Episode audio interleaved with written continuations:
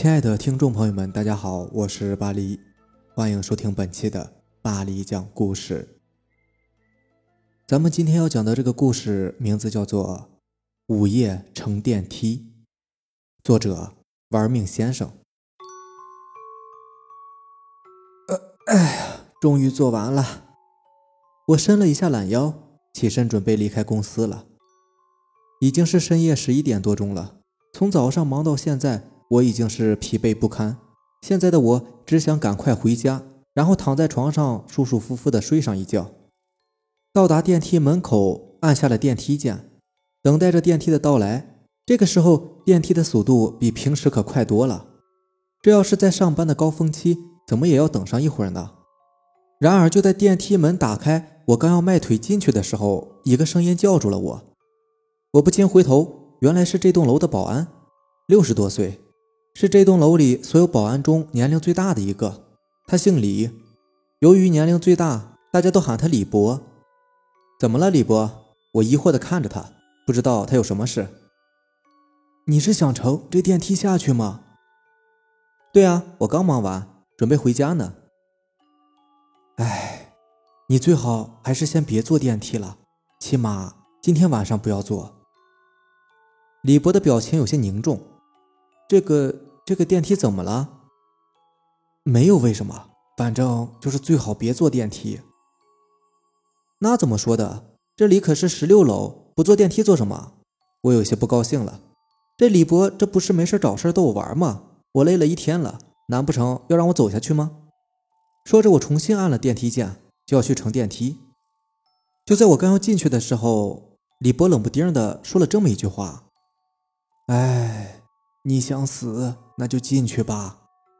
哎，你你你你这人怎么说话呢？你，我进个电梯怎么就死了？你这不是诅咒我吗？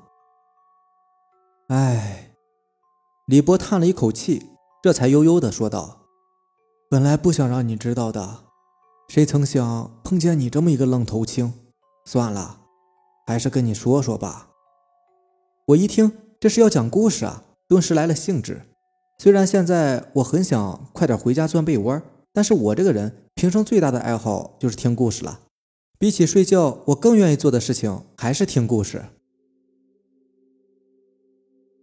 据李博说，二十年前因为身体上的一些原因，他干不动重活儿，于是就来到了这栋大厦里干起了保安。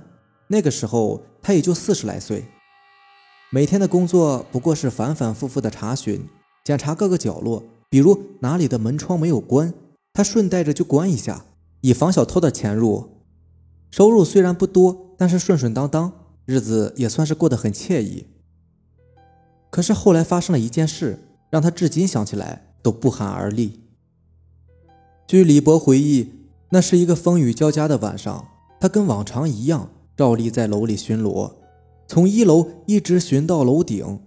巡完一圈之后，他就准备往回赶。可不知怎么了，就在他下了几层楼，准备去坐电梯的时候，他的心里隐隐的有了一丝不安，就好像要发生什么事儿似的。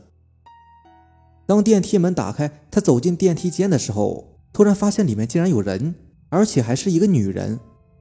这个女人穿了一身白色的连衣裙儿，满满的一头长发遮住了脸。李波看了一下手表，十二点了，都这么晚了，怎么还有人没有走呢？他寻思着，可能是哪家公司的员工加班吧，也就没去多想。看到一楼的键已经按了，索性就站在电梯里等着电梯往下走。据李博说，当时他走进电梯间的时候，突然就感觉身子发冷。这大夏天的，怎么会这么冷啊？要知道那个时候空调还没有普及呢，别说电梯间了，就连办公室里都很少有人用得起。李波当时就感觉纳闷，看了一眼靠在最里面的那个女孩，穿的比他还单薄。他想，人家一个小姑娘都没寒冷，于是自己也不好意思吭声。很快电梯就停了，李博当时还以为到了一楼了，抬起脚就要往外走。就在这个时候，他瞥了电梯显示器一眼，才发现那是十五楼，刚刚不过下了四层楼而已。按键那里没有按键显示。外面也是空空如也，一个人也没有。可是电梯为什么会在十五楼停下打开呢？李博觉得很纳闷。电梯门很快就自行关上了，继续往下走。当行驶到十四层的时候，电梯又停了下来，然后又再度合上。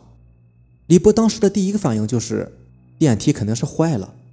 在这之前，李博曾经干过几年电力维修，虽然修不了电梯这种高科技产品，但多少也是懂一些。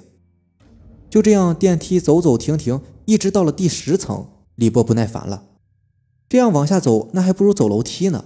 关键是每一层停的时候，他总感觉好像有什么东西进来了，就觉得四周越来越挤，心里憋闷得慌，而且越发的阴冷。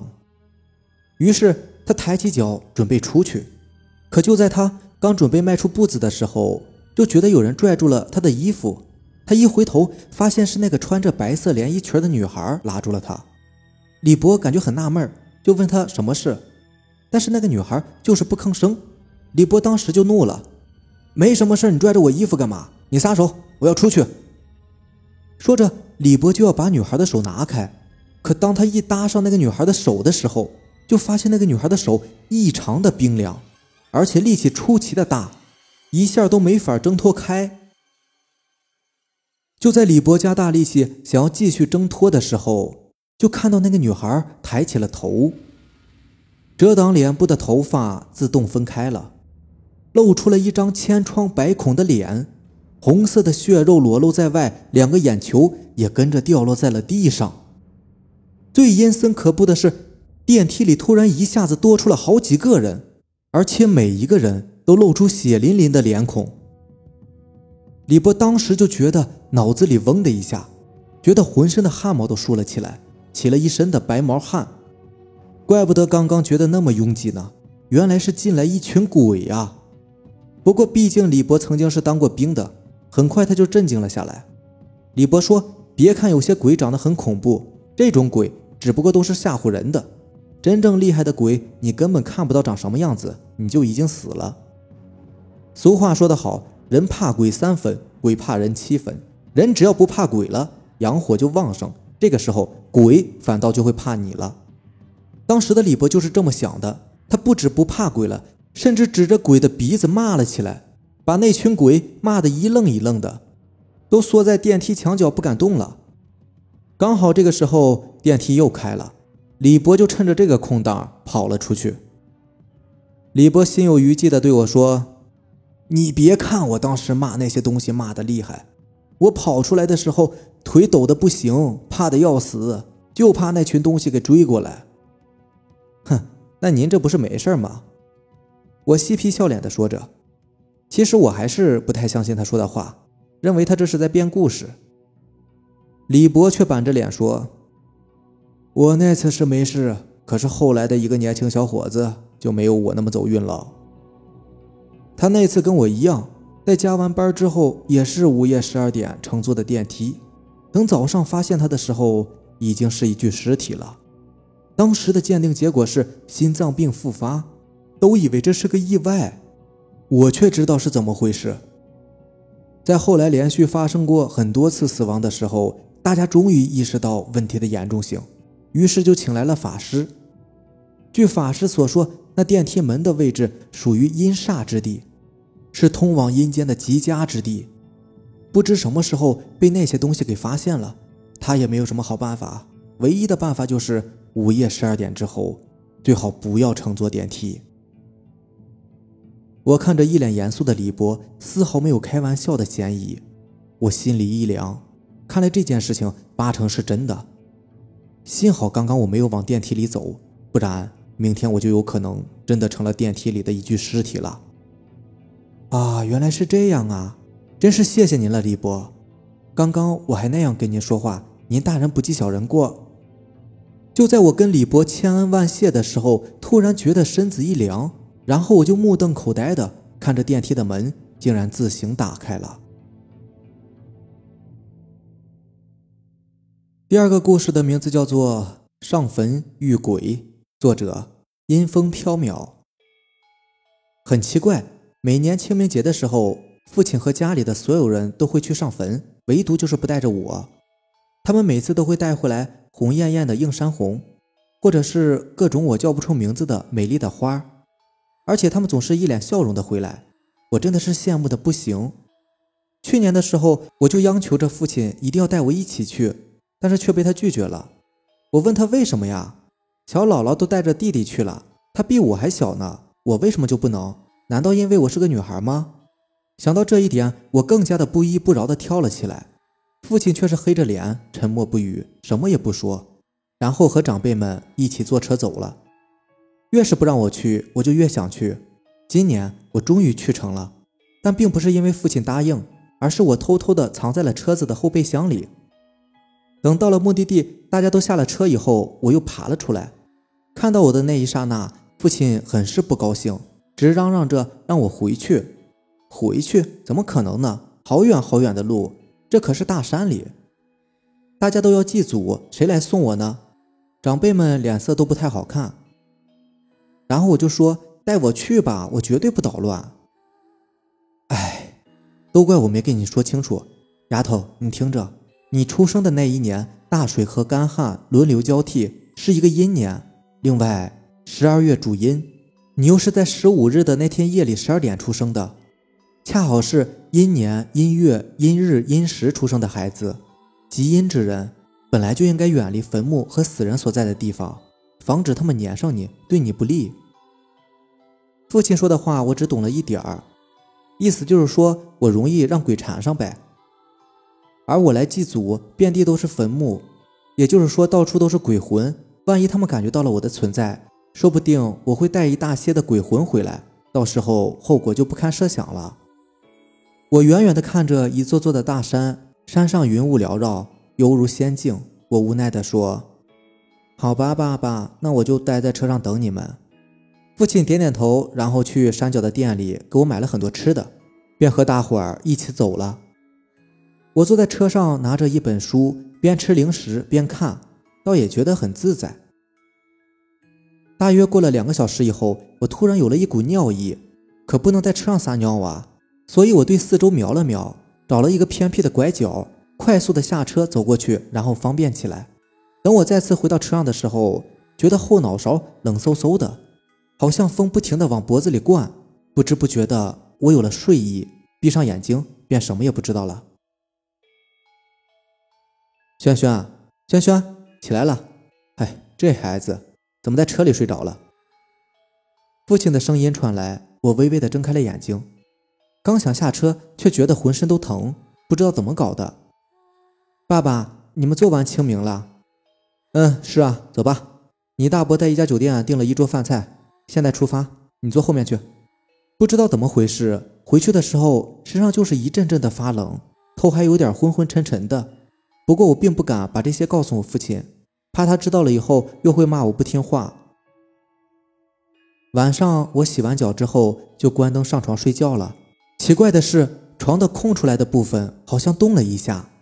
我伸手摸过去，却什么也没有感觉到。渐渐的，我困了，闭上眼睛开始呼呼大睡。夜里觉得床上好像多了一个人，可是又觉得是自己在做梦，也没有开灯起来。这样的日子大约过了一个多月吧。一天清晨，我刷牙的时候，突然感觉一阵恶心，除了一些清水，什么也没有。妈妈很是关心，我也觉得没有什么，于是便说。应该是昨天晚上吃坏了，没事的。可是等吃饭的时候，我闻到油烟味儿，又是一阵恶心，依然是一些清水。那一天下来，我在学校、在家里都是不停的干呕，居然有同学散布谣言说我怀孕了。回家的时候，爸妈带我去医院检查，也没有检查出什么大毛病，医生就说可能是我平时睡觉的时候被子没有盖好，夜里着凉了。就这样，我和父母回了家。本来以为没事了，可是让人奇怪的是，我的肚子居然真的就像怀孕了一样，开始渐渐的大了起来。这是怎么回事？于是有些人开始说些闲言闲语了，例如说：“哎呦，才十八岁的小姑娘就和男人鬼混，如今都怀孕了，哎，不要脸！”等等等等，气死我了。父母看着我的肚子也觉得纳闷，还有些难看，于是带着我去了市里最好的医院。到妇产科进行检查，不过女医生给我做了一番检查后，肯定的说：“你这还是个黄花大闺女呢，不是怀孕，去其他科室做做检查吧。爸妈听了这话，才稍微松了口气。可是做了很多检查以后，医生依然没有查出个所以然，都说我没病。爸妈也是愁的不知道该怎么办了。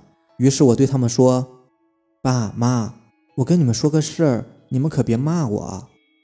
那天我在车子上要撒尿，所以我就下来了，在山脚的一个地方小便。等我回到车上的时候，就感觉阵阵的发凉。晚上睡觉的时候，觉得我的床上还有一个人似的。”母亲听了以后着急地说：“哎呀，莫不是撞邪了吧？快快把刘道士请来！”父亲立刻出门。很快，刘道士就来了。他看了我一眼，还有我越来越圆的肚子，然后问：“你房间在哪儿？”我快速地走到我的房门前，推门打开，一股浓重的寒意再次袭来。道士立刻拿出阴阳镜，对着白炽灯，然后用镜子折射出来的光投射到我的房间。拿好了，他把镜子让我父亲拿着，然后抽出一张黄符和一个酒坛子大小的葫芦，就冲进了我的房间。在里面传出一声刺耳的尖叫声后，道士拿着个封口的葫芦走了出来。你女儿招了一只鬼回来，她日夜纠缠，你女儿的肚子有了她的鬼胎。幸好你来找我，否则不日鬼胎出生，你女儿可能就死于非命了。哎呀，道长，你得救救我的孩子呀！我妈妈很担心，很急切地说。道士从身上的包里拿出了一个白色的瓶子。然后从里面取出一颗黑色的药丸，递给了我，吃了它吧。我拿着药丸放进嘴里，就感觉肚子一阵绞痛，然后有一股腥臭味，恶心的我哇的一口吐了出来，一团黑气从我嘴里飘出来，消散不见了。我感觉好多了，肚子也平坦了。后来道士递给我一张符，嘱咐我随身带着。谢过道长以后，我还有点惊魂未定，有一段时间。母亲都是陪着我睡的，渐渐的陪着我度过了那段不安的日子。经此一下，我也就再也不敢调皮捣蛋了。好了，咱们今天的故事就是这样了。如果喜欢咱们的节目，就点个订阅吧。如果你身边也有灵异故事想要分享给大家的话，可以给我私信留言，或者是加我的微信四五七五幺七五二九。行。那让咱们明天见，拜拜。